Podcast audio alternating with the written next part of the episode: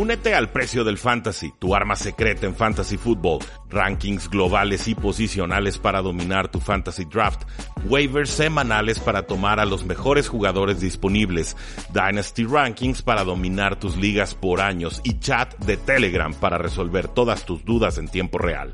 Visita stam.store diagonal precio NFL o da clic al link en este episodio para suscribirte.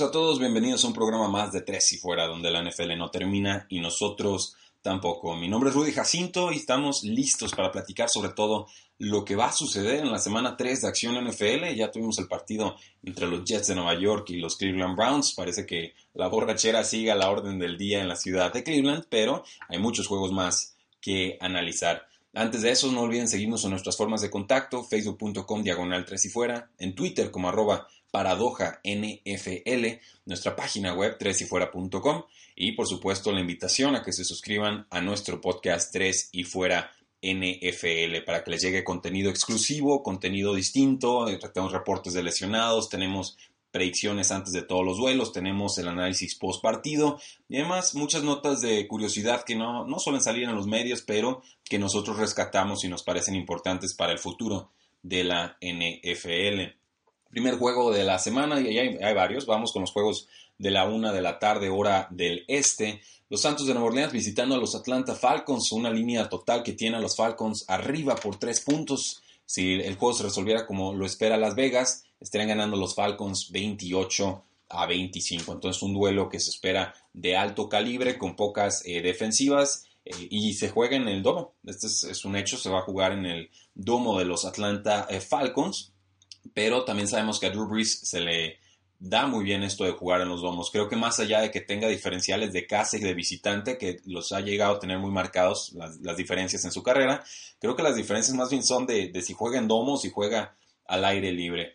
Bien por Matt Ryan, el quarterback de los Atlanta Falcons, cuatro touchdowns en el partido pasado, tuvieron por fin las conversiones en zona roja que tanto les habíamos exigido. Todavía no encuentran a Julio Jones en esa zona. Entonces, muchas yardas para Julio Jones, mucho volumen, creo que va a ser el receptor número uno de este partido. No, no revelo nada eh, diciéndolo o anticipándolo, pero sí va a haber un duelo bien interesante entre eh, Julio Jones y Marshawn Lattimore, el cornerback defensivo novato del año pasado, el mejor eh, o el MVP novato defensivo de la temporada anterior. Creo que Julio Jones va a ganar ese, ese duelo y creo que va a ser muy importante porque creo que va a estar bien respondón el equipo de los Santos de Nuevo Orleans. Por la vía aérea, pues bueno, los targets hasta el momento en las primeras dos semanas, 28 targets para Julio, el al cerrado Austin Hooper 9, Mohamed Sanu 8, es el receptor número 2 eh, en cuanto a receptores abiertos, Calvin Ridley, el novato 7, y Coleman, el receptor desde el backfield del corredor 6. Entonces es una ofensiva balanceada, pero alcanzamos a ver lo desproporcionado que está el volumen de juego y cargándose sobre todo hacia Julio Jones. Hay que encontrar variantes, pero también hay que encontrar a Julio Jones en zona roja, porque si no, esta ofensiva no va a encontrar o no va a alcanzar su máximo eh, potencial. Eh, con, en cuanto a los corredores, pues Tevin Coleman, un, buen jugador, creo que va a tener éxito. Creo que los Santos de Nueva Orleans todavía no encuentran su identidad a la defensiva, no han encontrado el nivel de la temporada eh, pasada. Recuerden que Devonta Freeman sigue lastimado, seguirá fuera algunas semanas este corredor titular de los Atlanta Falcons. De parte de los Santos de Nueva Orleans, pues Drew Brees va a ser un coreback uno en este duelo. Creo que incluso Matt Ryan puede terminar como, debe de terminar como coreback eh, número uno. Eh, terminó como para efectos de fantasy football como coreback número dos contra Tampa Bay, como coreback 15 contra los Cleveland Browns. Esto en cuanto a rankings posicionales. Vemos la defensiva de Atlanta y yo veo problemas. Veo al linebacker interior Dion Jones en reserva de lesionados por una lesión de pie. Veo a strong safety eh, Keanu Neal con ruptura de ligamento cruzado anterior. Veo que no tienen a un, eh, un defensive end, un Attack McKinley con una lesión de ingle, pues fue el líder de capturas del equipo el año pasado. Incluso un jugador de la rotación, el defensive end eh, Derek Shelby, también una lesión de ingle. Entonces creo que eh, por aquí ya, desde ahí ya tenemos problemas para defender una, a un quarterback tan capaz y tan versátil como es Drew Brees. Todavía no regresa Mark Ingram en el backfield, es Alvin Kamara quien se encarga de esta eh, ofensiva desde el backfield y lo hace sobre todo como receptor. No ha tenido tanto éxito como corredor, pero seguramente irá mejorando en ese eh, sentido. Drew Brees está lanzando alrededor de 40 pasos por partido. Esto, a diferencia de lo del año pasado, lanzó 33.5. Los guiones de juego eran más favorables la temporada pasada que en este. Entonces, eh, ya literalmente a, Alvin Camara ya tenemos que asumir que cada semana va a ser un top 5 de la posición porque así lo han estado utilizando los, eh, los eh, New Orleans Saints, perdón.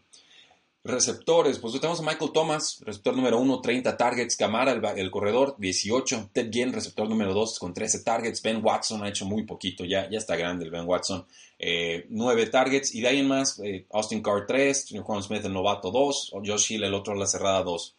Eh, faltan variantes a la ofensiva también.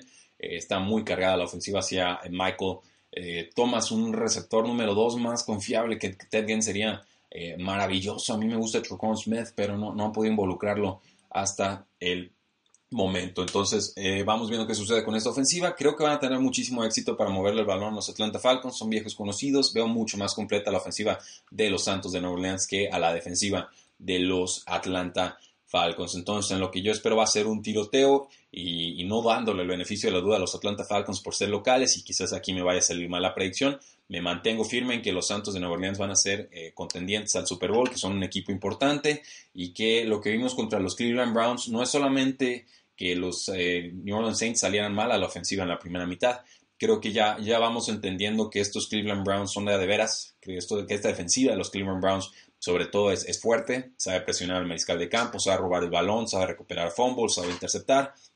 Creo que eh, vamos a encontrar que con una defensiva más asequible, una defensiva más a modo, eh, los Santos de Nueva Orleans tendrán éxito moviendo el balón y anotando sobre todo en zona roja. Entonces voy a darle el beneficio de la duda a los Falcons, un partido, digo, a los Santos de Nueva Orleans, perdón, disculpen a los aficionados de los Falcons, creo que el juego se puede ir hasta los 30, 33, 30, 36-33, no, no, sé, algo, por el estilo. No, no creo que haya una diferencia de puntos muy grande entre los dos equipos, pero sí veo a los Santos sacando el partido hacia el final.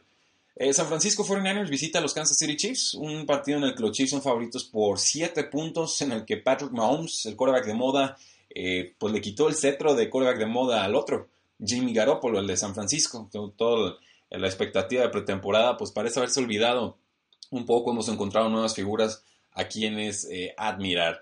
Patrick Mahomes viene de despedazar a los Chargers, viene de despedazar a los Pittsburgh Steelers, 10 touchdowns, cuando está completando 10.6 yardas por intento de pase. Por fin reactivaron a Sammy Watkins, el receptor número 2 del equipo, tuvo más de 100 yardas y un touchdown en el duelo pasado, eh, pero de todas formas también está fallando algunas eh, pases Patrick Mahomes, o sea, jugadas que pueden haber ampliado aún más el marcador eh, estoy viendo reporte aquí de Evan Silva, dice un pase de 40 yardas a Sammy Watkins, lo, falló. Un touchdown de 27 yardas para Travis Kelsey en una ruta wheel, que es cuando desde el backfield corres como en, medio círculo hacia las bandas y luego te vas en una ruta vertical, ¿no? Pegadito a la línea de, fuera. Eh, también falló ese, ese pase, entonces ahí había dos anotaciones más para eh, seguir inflando el marcador a los Pittsburgh Steelers. Eh, va a ser una defensiva débil la de San Francisco. Creo que tiene tienen línea defensiva fuerte, pero en la, secundaria me generan muchas más dudas. No veo cómo detengan a un arsenal tan ofensivo, tan completo, tan variado con eh, Travis Kelsey como a la cerrada, con Sammy Watkins como receptor número 2, con Tariq Hill. 14 pases le han lanzado y tiene ya 4 touchdowns. Entonces son verdaderamente cifras de escándalo. Cualquier balón que toca se puede convertir en anotación. Y por ahí también el, corredor eh, Kareem Hunt pues no ha estado muy utilizado, apenas le han dado dos pases y creo que esto es un error. Creo que hay que utilizar más al corredor eh, por la vía aérea desde el backfield, pero no me parece este el duelo en el que Kareem Hunt explote, sobre todo por lo que les decía, por la línea defensiva del equipo. Pero yo no veo mayor problemas para que la ofensiva de los Kansas City Chiefs mantenga el ritmo tan agresivo eh, al ataque que ha tenido en esta temporada. Creo que con el paso de la, temporada, con el tiempo, las semanas, mientras más estudien a Patrick Mahomes, más formas van a encontrar de detenerlo, pero no veo a San Francisco con el arsenal para hacerlo. En cuanto a los San Francisco 49ers, sacaron una victoria bien eh, complicada, bien ajustada contra los Detroit Lions. Eh, Jimmy Garoppolo cometió algunos errores, tuvo seis capturas, fue capturado, eh, bueno, fue golpeado ocho veces, no es lo mismo un sack, una captura que un golpeo de quarterback pero Eh, lo preocupante es que fue contra los Detroit Lions y los Detroit Lions no se han distinguido por tener un buen eh, pass rush. El corredor Matt Breda pues ha sido es el líder actual de yardas terrestres de la NFL, 28 acarreos en solo, pero solo 26 pases. Creo que va a tener éxito. Creo que la defensiva de los Kansas City Chiefs no, no, no está. Ni simplemente creo que no lo hemos podido ver del todo porque eh, nos hemos maravillado con la ofensiva. Creo que la defensiva nos va a quedar mucho de ver esta eh, temporada. Ben Roethlisberger tuvo mucho éxito pasándoles. Quarterback número 2 en su semana cuando se enfrentó. Philip Rivers terminó como quarterback número 3 en su duelo inicial contra los Kansas City Chiefs. Entonces yo espero un buen partido de Jimmy Garoppolo, eh, que le mantengan el paso ofensivo a los Kansas City Chiefs, pero que finalmente pierdan por ahí de un touchdown, creo yo. Eh, líderes de targets, pues George Kittle con 13, Pierre Garçon con 10, Trent Taylor, receptor slot con 8, el novato Dante Pérez con 7, Breda y Cal Juszczyk, el corredor y fullback respectivamente 6, y en más pues jugadores con 2 o 1 eh. Creo que en este juego puede explotar George Kittle, creo que va a ser la, opción principal de pase para Jimmy eh, Garoppolo, pero como les decía, un partido que creo que se va a resolver por unos 6-7 puntos, creo que los Kansas City Chiefs eh, van a anotar a placer. Creo que San Francisco podrá responder en, general, pero que finalmente será tan agresiva la ofensiva de Kansas que eh, los Chiefs, con el que juegan de locales, y eso es muy importante, es un equipo que se vuelve muy fuerte en casa, sacarán el partido. Con los Oakland Raiders visitando a los Delfines de Miami, pues los Delfines son favoritos por 3 puntos, van con récord de 2 y 0. Brian Tannehill está en plan administrador, eh, está lanzando menos de 30 pases por partido, pero la fórmula les está funcionando. Tienen a Kenyon Drake como el líder corredor del equipo, Frank Gore algo involucrado, pero eh, definitivamente menos eh, eficiente a mi parecer.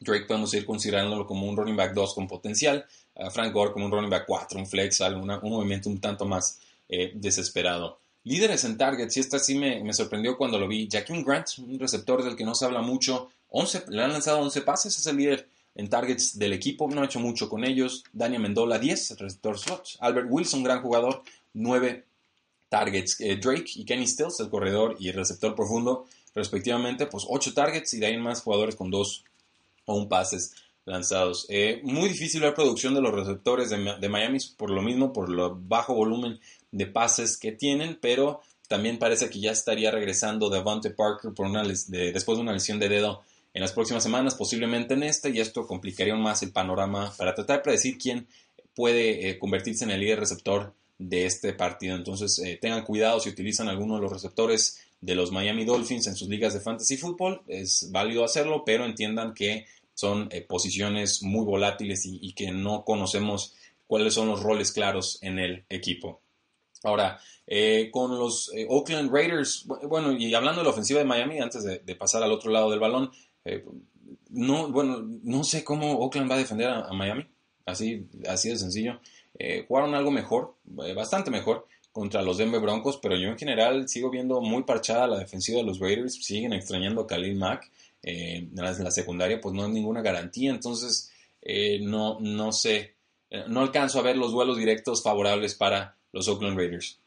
En cuanto a, Derek Carr, pues bueno, por fin rebotó, se vio mejor, pudo haber, debió haber ganado el partido de la semana eh, pasada, los Denver Broncos regresaron de forma muy eh, impresionante para ganar 20 a 19, pero Derek Carr falló solamente 3, 4 pases en ese partido, controló muy bien el encuentro. Líderes de targets, el ala cerrada Jared Cook con 16, Amari Cooper con 13, Jalen Richard, el corredor con 11, Jordi Nelson con 8 y Seth Roberts con 5. Entonces hay algunas variantes a la ofensiva, creo que también le pueden hacer daño a la defensiva de Miami, pero creo que está muy subestimada la secundaria de Miami. Creo que no se conocen bien los nombres, pero sí pienso que eh, son, son, jugadores talentosos, sobre todo este jugador de la de profundo que fue tomado de la Universidad de Alabama y que creo que lo ha hecho de forma muy adecuada. Estoy hablando de Minka Fitzpatrick. Por ahí parece que está en duda el strong safety Rashad Jones de los Delfines de Miami y esto le abriría un poco más el panorama ofensivo a los Oakland Raiders, sobre todo creo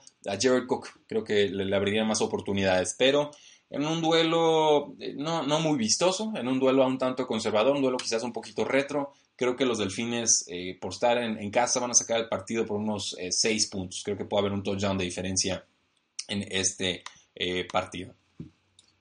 Ahora, del siguiente duelo, aquí tenemos que hablar de los Buffalo Bills visitando a los vikingos de Minnesota. pues, ¿qué, ¿qué, voy a analizar de este partido? de mío, Buffalo Bills, quizás el peor equipo en toda la NFL junto a Arizona. Minnesota quizás un el mejor equipo de la NFL junto a los Rams y Jacksonville Jaguars, algunos dirán. Eh, así están las cosas, son panoramas muy distintos, son escenarios bien diferentes en los cuales entran los Minnesota Vikings y los Buffalo Bills a esta semana 3. De Buffalo, pues ya está confirmado eh, que vamos a estar con Josh Allen el resto de la temporada, eh, pero la línea ofensiva de los Buffalo Bills es mala, los receptores de los Buffalo Bills no dan el ancho, está lastimado LeSean McCoy, en duda para este juego por una lesión de costilla. Por, o sea, ¿por dónde se salva? ¿A quién le lanza? ¿A quién lo protege? Eh, creo que la Josh Allen lo va a pasar muy, muy mal y que vamos a ver todas eh, sus fallas salir eh, a flote. Creo que todas las preocupaciones que tenemos en colegiales van a salir manifestadas en este partido.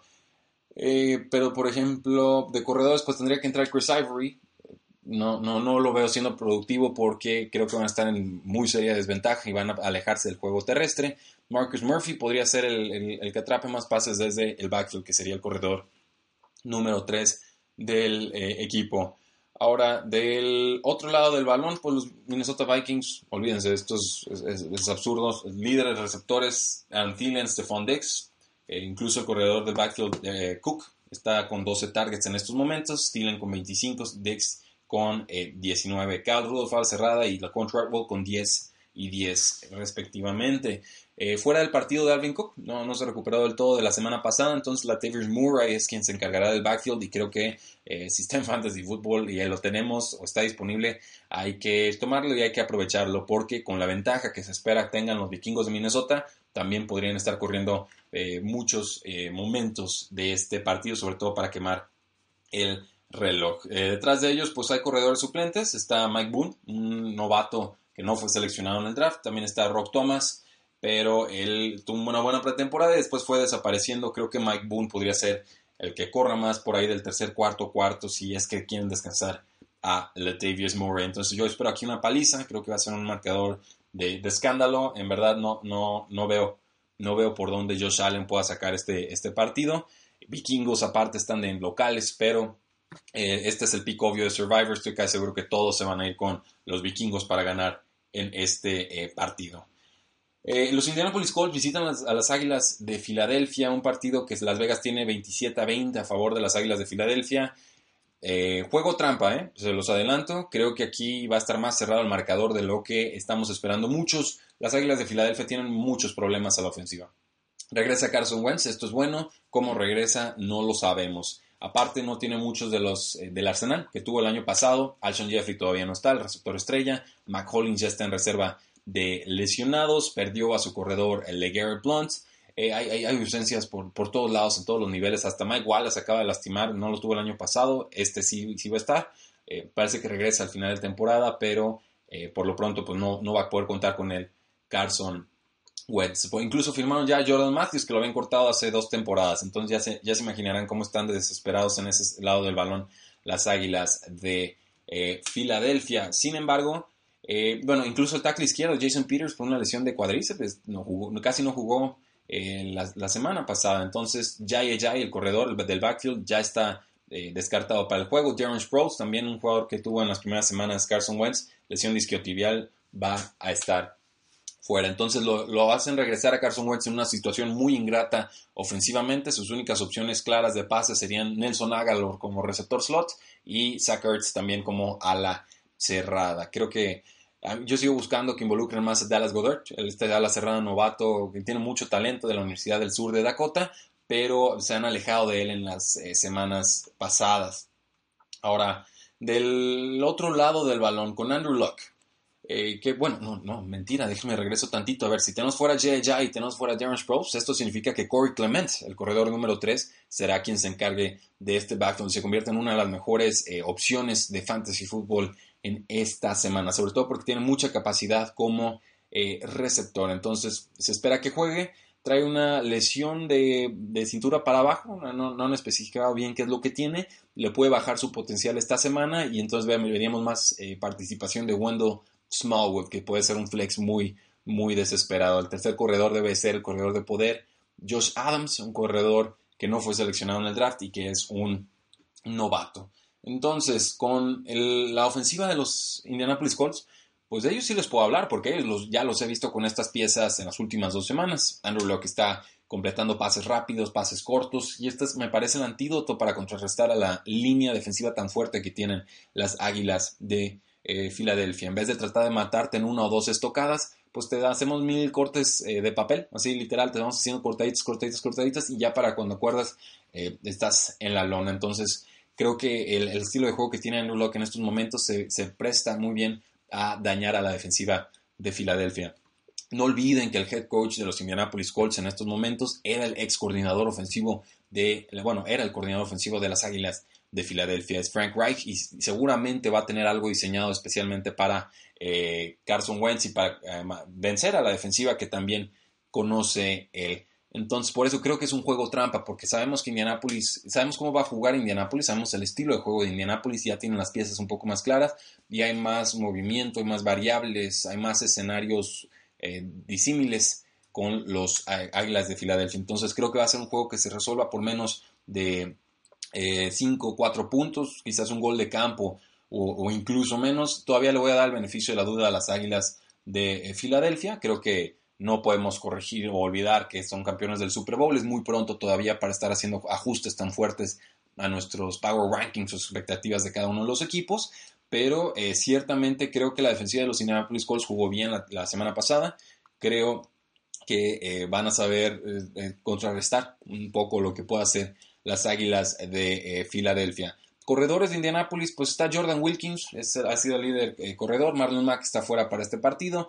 Nihim Hines como corredor atrapando desde el backfield también ha tenido algo de, participación. Está muy repartido el, trabajo en el backfield. En realidad trataría de evitarlos para efectos de fantasy football. Con receptores de los Colts, pues, eh, T.Y. Hilton con 22 targets, eh, Jack Doyle con 15, Ryan Grant, el que llegó de los Washington Redskins con 11, Nihim Hines, el corredor del backfield, decíamos, 10 targets, Eric Ebron 9 y además 9 con 2 touchdowns. Va, va touchdown por partido el buen Eric Ebron. Entonces es una opción clara de fantasy football. Jack Doyle descartado para este juego. Eric Ebron se vuelve aún más importante. El dominador ha sido T.Y. Hilton. Creo que tendrá éxito contra quien sea que le pongan. Se entiende demasiado bien para, con, con Andrew Locke para que no tenga eh, éxito en este eh, partido. Pero voy a tomar a las Águilas de Filadelfia en un marcador bien complicado, en una visita que van a sacar de forma sufrida. Es mi expectativa. Eh, bueno, visita Indianapolis a Filadelfia, pero creo que los van a hacer sufrir. Eh, tenemos entonces a los Green Bay Packers jugando contra los Washington Redskins. Washington viene de un muy pobre juego. Eh, les metieron un palizón, así, sencillo. Los, humilló Indianapolis Colts, no se esperaba. Pero eh, tenemos solamente a dos jugadores confiables en esta ofensiva. Tenemos al corredor Chris Thompson, una estrella en ligas PPR, puntos por recepción. Y a Jordan Reed, el ala cerrada estrella, que sabemos a Alex Smith siempre le ha gustado lanzarle a sus alas cerradas. Me parecen las únicas dos opciones válidas en el juego aéreo porque pues Josh Dodson a mí no me, nunca me ha convencido y no, no, ha hecho nada para cambiarme de parecer. Jameson Crowder desaparecido en esta temporada. Paul Richardson no está generando tanta separación como en temporadas anteriores. Entonces eh, está muy limitado el arsenal que tiene Alex Smith en estos eh, momentos. 21 eh, pases a Chris Thompson y 13 a Jordan Reed nos dicen todo lo que tenemos que saber sobre las prioridades ofensivas de este equipo. Con Aaron Rodgers, pues eh, movilidad limitada contra los Minnesota Vikings la semana pasada. Eh, un touchdown de Jimmy Graham lo negaron por un holding que me pareció que no era holding. pues ni modo. Pero eh, creo que va a tener mucho éxito contra esta defensiva de los Washington Redskins. No necesita mucha movilidad. En realidad, la versión de Aaron Rodgers como pocket passer creo que es hasta más evolucionada que la, la, que siempre tiene de estar aguantando el balón, intentar alargar las jugadas. Eh, yo así me imagino a Aaron Rodgers jugando como veterano. O sea, ya cuando esté en, sus últimos años de carrera, lo que estamos viendo ahorita más o menos es lo que yo esperaría ver de su parte. líderes en targets, Devontae Adams con 20, Randall Cobb con 16, Jerónimo Allison con 14, Jimmy Graham en la cerrada con 12.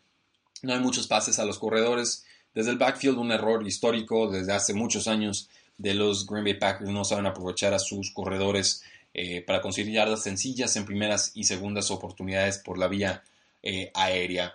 De corredores, pues regresa Aaron Jones. Eh, está suspendido las primeras dos semanas. Es el corredor que a mí más me gusta este backfield, pero tendrá que robar de snaps a Jamal Williams y también a, a Ty Montgomery, que es el que utilizan un poquito más atrapando pases desde el backfield. Creo que el partido va a estar creo, que, creo que lo va a ganar por menos un touchdown los Green Bay Packers. Creo que también a la defensiva todavía nos queda algo de deber. Los, los Packers traen mucho talento en la secundaria, pero es talento de novato.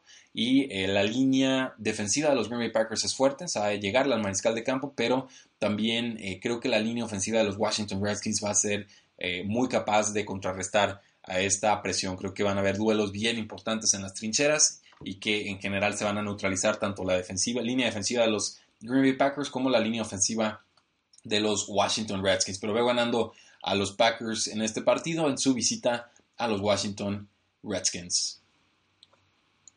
Siguiente eh, duelo, tenemos a los Tennessee Titans contra los Jacksonville eh, Jaguars. Los Jaguars, pues, creo que van a meter una paliza aquí. Les soy bien sincero, yo todavía no sé cómo los Titans sacaron el partido contra los Houston Texans. Los aplaudo, fueron muy creativos, arriesgaron con pases en cuartas oportunidades, en jugadas de engaño pero eh, creo que Houston va a estar muy listo para, perdón, eh, Jacksonville va a estar muy listo para todo lo que les pueda lanzar eh, Marcus Mariota, si es que juega, y el resto de la ofensiva de los Tennessee Titans. Regresa Leonard Fournette después de no enfrentarse en, la semana 3 a los Patriotas de Nueva Inglaterra. Creo que lo hará de forma más que adecuada. Creo que la ofensiva de los Titans tiene mucho talento, pero que todavía no está amalgamado, que todavía no están funcionando como una unidad cohesiva. Blake Bortles viene de su mejor partido como profesional, en verdad lo creo, todo lo que está lanzando lo completaba. No sé si sea la tendencia futuro de su carrera, pero sí sé que ese tipo de actuaciones está dentro de su rango de posibilidades. 14 targets a Dante Moncrief, le ha lanzado 12 al corredor TJ Yeldon y al receptor Killian Cole, que es el que más me gusta. Diddy West 11 targets, Austin Seferian Jenkins, el ala cerrada con 10 targets. Entonces, muy balanceada la ofensiva de los Jacksonville Jaguars, muchas piezas nuevas, muchas caras desconocidas, pero eh, me queda claro que creo que le van a hacer daño a la defensiva de los Titans, que también, eh, les digo, insisto, tiene talento, pero no está funcionando como una unidad eh, completa. Del otro lado del balón, a ver, ¿qué está pasando con Marcus Mariota? ¿Va a jugar, no va a jugar? Tiene una lesión de, de codo, no sabemos qué tan sano puede estar, dice que ha mejorado, todavía no puede completar todos los pases que él quisiera. Me preocupa. Entonces vamos a tener o a un Marcos Mariota limitado o a un Blaine Gabbert que si se enfrenta a los Jacksonville Jaguars, Dios mío, no, no, me importa cuál sea el diferencial que le pongan a los Jaguars, hay que tomarlo. Eh, creo que esto va a ser una paliza, en verdad lo creo, sé que es un duelo divisional, pero Jacksonville Jaguars viene en casa, viene en un estado dulce de juego, está funcionando muy bien a la defensiva, creo que van a dominar en todos los apartados. Y la ofensiva, pues ya, ya lo vimos, es, competente. Eh, no, no, siempre van a tener actuaciones superestrellas, pero eh, van a hacer suficiente daño en ese lado del balón. Con los Titans, solo para completar el análisis, pues los receptores, tenemos que hablar de Corey Davis, que es el líder en targets del equipo, mucho volumen de pase, pero pues no se ha traducido en eficiencia y, no creo que sea por culpa del jugador, en verdad eh, han tenido muchos problemas en la línea ofensiva los Titans, muchas ausencias y sobre todo la pérdida de Marcus Mariota, eh, primero por lesión en la semana 1 y después eh, por ausencia en la semana 2, creo que le ha mermado su eh, producción. Sí, ya está lastimado Delaney Walker, fuera toda la temporada está la cerrada. No atrapó un pase John Smith, su suplente, entonces veremos si lo pueden reactivar en este partido. No, no espero mucho de él porque los linebackers de los Jaguars son muy muy fuertes, sobre todo Miles eh, Jack. De corredores, pues yo los evitaría. Derrick Henry desfasado, eh, no, no hay que jugarlo contra los Jacksonville Jaguars. Quizás a Dion Lewis en un guion de juego negativo, atrapando pases desde el backfield, sí podría eh, verme utilizándolo en algunas eh, ligas. Pero en general, eviten a todos sus Titans, jueguen a todos sus Jacksonville Jaguars. Yo aquí espero una paliza. Los Denver Broncos visitan a los Baltimore Ravens. Los Broncos han sacado dos juegos bien complicados, van con récord de 2 y 0. Baltimore, pues una paliza contra Buffalo, después perdió contra los Cincinnati eh, Bengals. Parece que Alex Collins, el corredor de los Baltimore Ravens, pues va a tener que compartir el backfield con Buck Allen, con Javoris Allen. Eh, Collins corre mejor, pero Allen es muy confiable eh, atrapando pases y sobre todo convirtiendo eh, oportunidades de zona roja en touchdowns. Entonces los dos jugadores son opciones de fantasy fútbol en este duelo. Los pases de Flaco pues, han sido 16 targets para Michael Crabtree, 14 para Willie Sneed y John Brown, para Allen, para el corredor del backfield, 13 targets y para su ala cerrada Nick Boyle 10 targets. Entonces se balancean los targets, está balanceada la ofensiva. No me encanta yo flaco, lo saben, pero tengo que reconocer que no se casa con ningún eh, receptor. Eh, duelo bien complicado. Los, la defensiva de los Denver Broncos está jugando bien. Limitaron a los Raiders a 19 puntos. Eh, supieron maniatar a los Seattle Seahawks en la semana 1. Creo que Joe Flacco es quarterback 2 de bajo nivel y no solamente porque juega en casa. Si juegan en Mount High, ni siquiera lo consideraría en ninguna de las ligas de fantasy fútbol. Pero John Brown es el que a mí más me gusta. Creo que por ahí un touchdown profundo ha sido la, tónica de su, de su temporada hasta este eh, momento. Eh, que también está jugando la defensiva de los Baltimore Ravens, no lo sé. Eh, dominaron a Buffalo, pero pues ese juego no me sirve para medir. Y después les metió Andy Dalton cuatro touchdowns en la semana pasada. Entonces, el cornerback Jimmy Smith sigue eh, fuera. Es su mejor cornerback en, el equipo, suspendido. El linebacker interior CJ Mosley está golpeado, lesión de rodilla. Parece que sí podrá volver, pero no sé si lo podrá hacer a plenitud. Y pues hay, en general creo que pude haber subestimado o sobreestimado un poco la defensiva de los Baltimore Ravens. Los veo un peldaño por debajo de lo que eran la temporada pasada, que sigue siendo un buen nivel, pero no un nivel espectacular. Eh, creo que puede haber éxito de los corredores de los eh, Denver Broncos. Creo que el más importante hasta el momento ha sido eh, Philip Lindsay, el novato. Roy Freeman pues también sigue participando, pero le, le, ha hecho daño la presencia de Lindsay en este equipo en cuanto a su producción ofensiva. Y la llegada de Case Keenum digo, ha lanzado intercepciones, pero la realidad es que le ha lanzado 21 targets a Demarius Thomas, 15 a Emmanuel Sanders, 11 al novato Cortland Sutton, eh, a Jake Butt, del ala cerrada, le ha lanzado 10.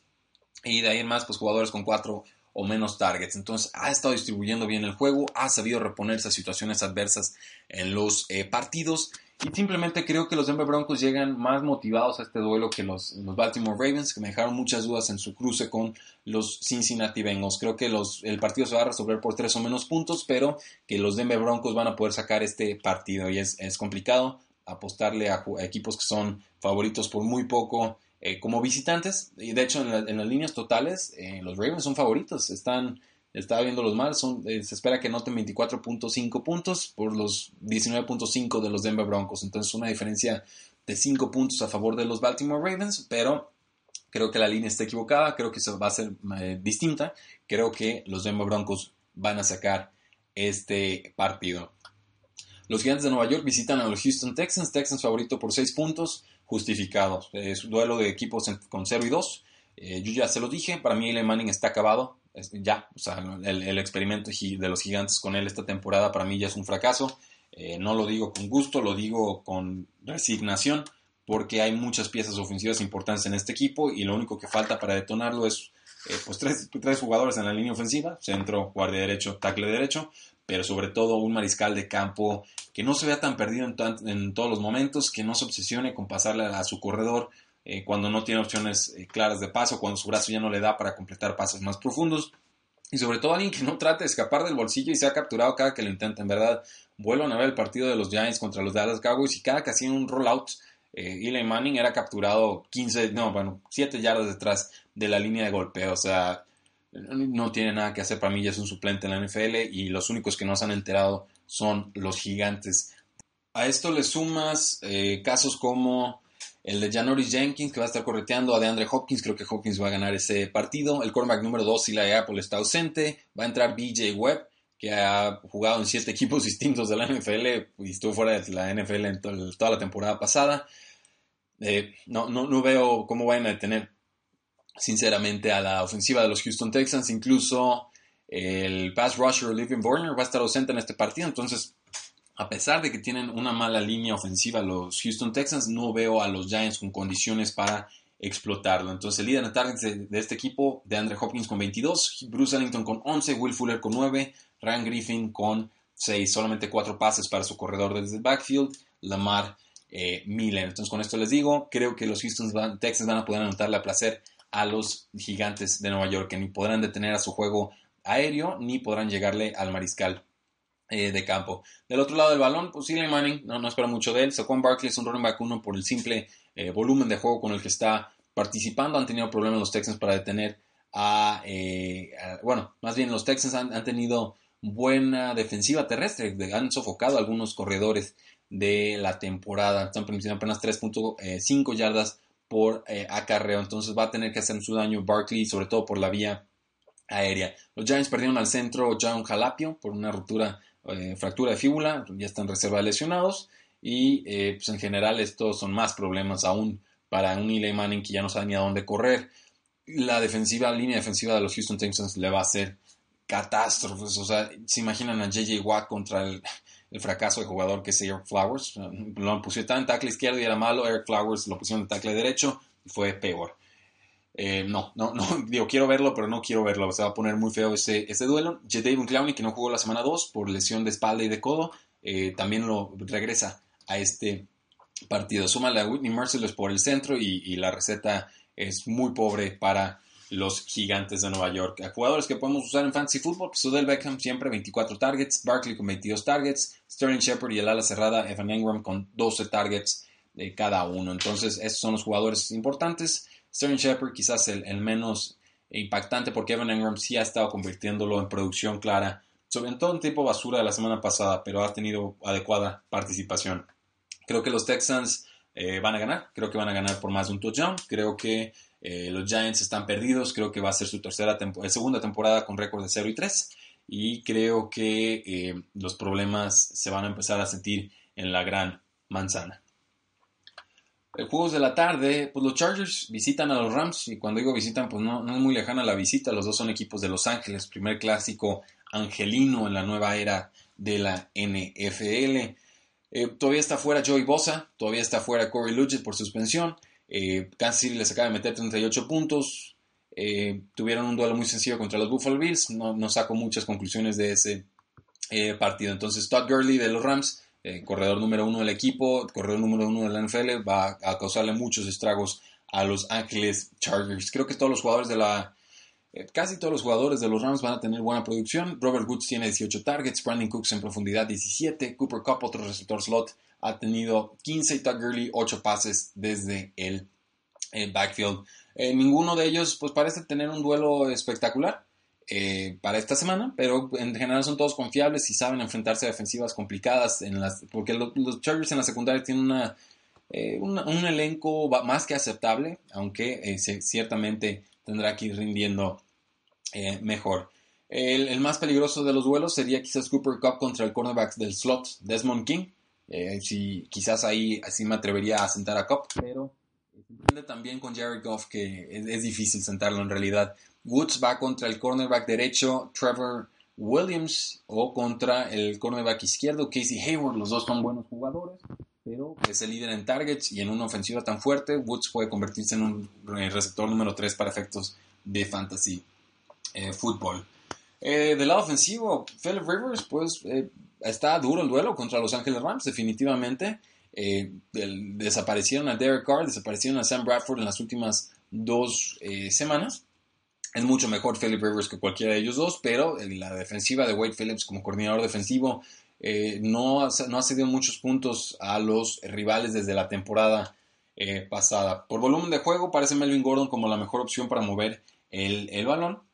Le han estado lanzando pases de forma importante al buen eh, Gordon. Entonces, por aire va a estar bien complicado. Keenan Allen quizás la opción más confiable para el, equipo. 20 targets para Gordon, 19 para Keenan Allen. Austin Eckler, Terrell Williams y Mike Williams han tenido 8 targets cada uno.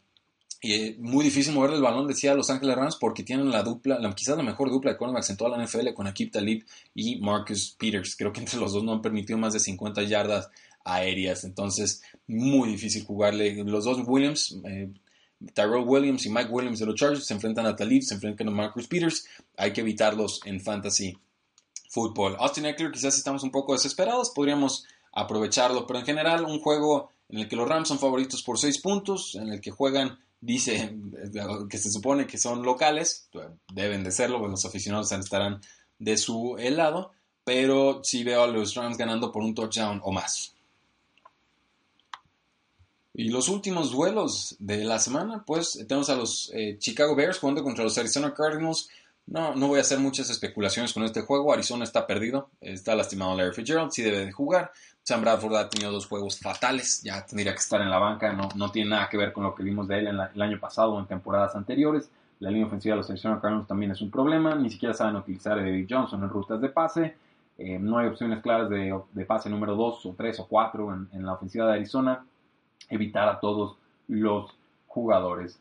Eh, del lado de los Osos de Chicago, pues lo complicado aquí es que visitan. O sea, Mitchell Trubisky de visita, favorito por 6 puntos. Me parecen muchos puntos para lo que hemos visto, visto de Mitchell Trubisky hasta el momento, pero pues definitivamente es un equipo más completo que los Arizona Cardinals. Nos espera una buena tarde de Jordan Howard, que es el líder corredor del equipo, uno de los líderes corredores de la NFL.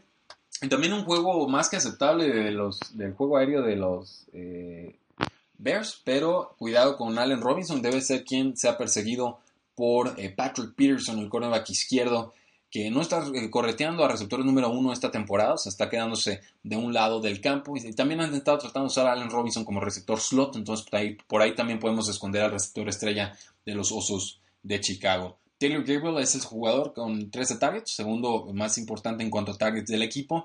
No lo ha convertido en mucha producción, pero creo que esto puede ser distinto en este partido. Deben de aprovechar a Taylor Gabriel. Creo que por ahí un touchdown profundo no está fuera de orden.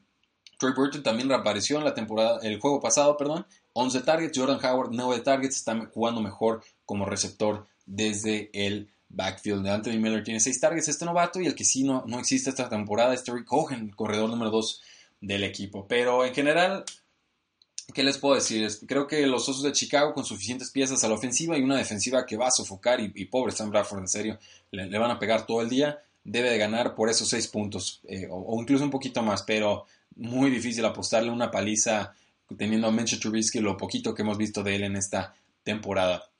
Eh, los Dallas Cowboys visitan a los Seattle Seahawks, un duelo de equipos que están en, aprietos, creo. A la ofensiva no tienen una identidad clara. En defensiva veo mejor a los Dallas Cowboys que a los Seattle Seahawks. Voy a dar como ganadores a los Vaqueros de Dallas en su visita, por el simple hecho de que Russell Wilson no tiene línea ofensiva, que no es ninguna novedad, pero que por primera vez en, quizás en toda su carrera estoy viendo que le están pegando a Russell Wilson. Eh, se está tragando golpes fuertes, le están provocando a fumbles en movimiento, y los Vaqueros de Dallas tienen una línea defensiva fuerte y linebackers más que adecuados para presionarlo todo el encuentro. Entonces, eh, si hay problemas ofensivos de un lado y problemas ofensivos del otro, tengo que irme al otro lado del balón y veo mejor defensiva de los Vaqueros de Dallas que la de los Seattle Seahawks. Con los Seahawks, pues sigue fuera el receptor Doug Baldwin, lesión de rodilla.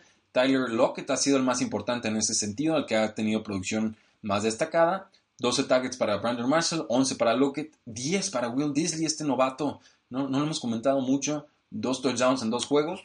Creo que Dallas lo va a sacar por menos de un gol de campo. No, no le voy a dar el beneficio de la duda a la localía de los Seattle Seahawks porque sí me preocupa mucho lo que he visto de ellos esta temporada. Creo que pueden ser una de las peores unidades de la NFL y que Russell Wilson eh, no va a ser suficiente para sacarlos a flote este año.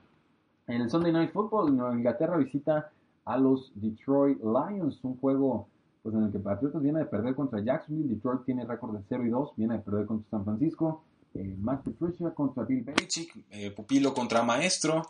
Eh, esto, pues, bueno, creo que en general le juega a favor a Bill Belichick. Creo que los Patriots van a controlar el partido. Creo que los Detroit Lions van a poder anotar también en este juego. Líderes en targets de los Detroit Lions, 28 para Golden Tate, el receptor slot, 21 para Golladay, 17 para Marvin Jones, 19 para Theo Reddick desde el backfield. Por ahí también el corredor novato Kieran Johnson tiene 9 targets. Es una ofensiva muy variada, pero no han podido establecer el juego terrestre y siempre se han visto en desventaja esta temporada. Entonces no han podido tratar de establecer un juego por tierra y creo que este juego no va a ser la excepción. Creo que van a tener que pasar mucho, mucho, mucho. Matthew Stafford rebotó de, un de una mala semana 1. Tuvo mucho mejor protección contra los San Francisco 49ers, jugadas grandes con Golden Tate y con Kenny eh, Goladay. Por ahí tuvo que, debió haber completado un pase de 66 yardas para Marvin Jones de touchdown al final de la primera mitad. Lo falla, pero bueno, sabemos que lo siguen tratando de involucrar. En la defensiva, los Patriotas no tienen a Trey Flowers, su pass rusher, que es importante, eh, ni a su safety Pat Chung, eh, por conmociones ambos jugadores. Entonces, por ahí puede aparecer un poco más del juego terrestre o un ala cerrada, que no es la prioridad ofensiva de los Detroit Lions. Del otro lado del balón, pues Tom Brady, resultado complicado contra los Jacksonville Jaguars, resultado adverso. No va a estar el cornerback número uno de los Detroit Lions, Darius Slay, por una conmoción. Eh, tuvieron que mandar a la banca a Neville Lawson, el cornerback número dos. Tuvo que entrar el novato T. Eh, Tebor en la semana dos. Y pues esto nomás me dice que Brady, aunque tenga todavía un arsenal limitado, pocas opciones eh, claras de pase, va a hacerle muchísimo daño a los Detroit Lions. Líderes en targets, James White desde el backfield con 17, Philip Dorset con 14, el ala cerrada Rob Gronkowski con 12. No brilló la semana pasada porque le hicieron dobles marcajes muy buenos. Chris Hogan con 10 targets y otros jugadores de rol. Llega Josh Gordon a completar este elenco de receptores. No creo que lo involucre mucho en este juego, pero sí puedo ver un touchdown largo o que por velocidad estén tratando de atacar a la defensiva de los Detroit Lions, que les insisto, no es bueno. Creo que los Patriotas deben de ganar este, esta visita a Detroit por un eh, touchdown. Y por último, el juego de Monday Night Football, el juego más complicado de todos, les voy a decir. Eh, Steelers favorito por un punto contra los Tampa Bay Buccaneers. Steelers de visitante. Steelers en problemas, Steelers sin Le'Veon Bell, Steelers eh, perdiendo juegos, Steelers con problemas de vestidor aunque no quieren aceptarlos, Steelers con un receptor estrella que está eh, distraído, no sé, hablando en Twitter diciendo cosas de cámbienme si no creen que puedo jugar bien sin, sin Big Ben.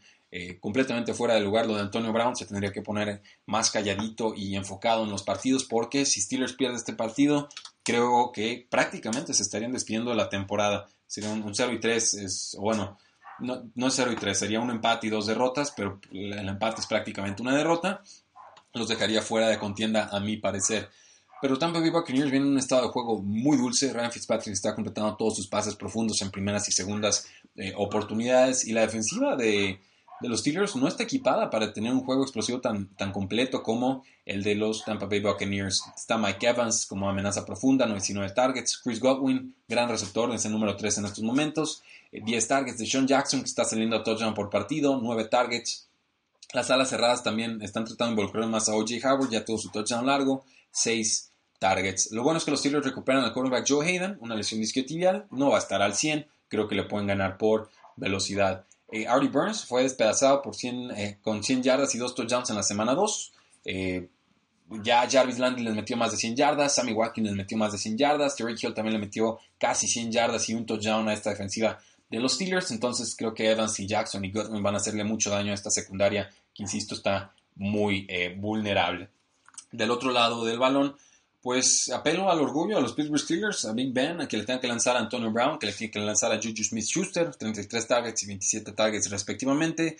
James Conner también puede tener un buen duelo, han lanzado 11 pases en estos eh, momentos, hasta este momento de la temporada. Y Jesse James parece que va a ser el receptor cerrado, la cerrada más importante del equipo, aunque a mí me gusta, insisto, fans eh, McDonald. James Washington, receptor número 3, no ha aparecido mucho esta campaña, pero tiene eh, algunos targets, cinco targets, y creo que puede ir en ascenso su rol eh, conforme avance la eh, temporada. Con todo lo que les dije, pues pensaría que diría Tampa Bay gana y Pittsburgh se incendia y todo es, pánico, pero la línea de juego me parece tramposa. Antes de la temporada teníamos a Pittsburgh favorito por 7 puntos. Después de la semana 1 empate contra los Browns, Pittsburgh favorito por 4 pierden contra Kansas City Chiefs, que estuvieron bien respondón en los Pittsburgh Steelers, o sea, no, no fue por falta de ofensiva. Eh, y ahora estamos a un punto, está, muy agresivo, son, solamente dos juegos los que hemos visto, me parece un sobreajuste, una sobrecorrección. Creo que eh, me faltan argumentos claros para decirlo, pero voy a apelar aquí a un, a un imposible, a una idea, a un concepto, a un algo que no hemos visto todavía los Pittsburgh Steelers creo que van a sacar el partido. Creo que está tan complicada su situación que no quiero ni imaginarme que Pittsburgh no gane este juego y creo que lo de Tampa Bay y Ryan Fitzpatrick también puede sufrir una ligera regresión. Entonces voy a dar como ganadores a los Pittsburgh Steelers más porque les urge este partido, es más importante para ellos que para los Tampa Bay Buccaneers. Eh, pero si no, pues váyanos descartando el resto de la temporada. Es quizás el pick que hago con menos convicción en esta semana, pero eh, creo que la NFL tiene estos factores o estas intangibles o estos eh, factores X desconocidos que a veces se presentan y creo que la situación tan adversa la que está, en la que está los Pittsburgh Steelers eh, tendrá un factor importante a favor de ellos en este duelo. Si me equivoco, pues bueno, me la jugué. Ahora sí que todo me decía tomar a Tampa Bay, pero me fui con los Steelers. Algo me dice que los Steelers van a ser más competitivos de lo que muchos quisieran en este partido. Muchas gracias por habernos escuchado. Espero que esta previa les haya eh, servido mucho. Síganos facebook.com diagonal 3 y fuera, Twitter como arroba paradoja NFL, nuestra página web 3 y fuera.com y el podcast, el 3 y fuera NFL. Por ahí incluso tenemos un grupo de Facebook, lo voy a empezar a compartir en nuestros eh, distintos eh, podcasts, sobre todo en los comentarios de cada uno de los programas, pero se llama Tres y Fuera NFL. Está creciendo mucho, ya somos 1500 personas en esta eh, distinta sección de, Facebook. Es un grupo aparte de lo que hacemos con la página de Tres y Fuera, pero un espacio divertido y seguramente para muchos de ustedes que quieran interactuar y conocer a almas gemelas en la afición de la NFL eh, creo que ahí lo pueden hacer y ahí lo pueden encontrar. Muchísimas gracias. La NFL no termina y nosotros tampoco. Tres y fuera.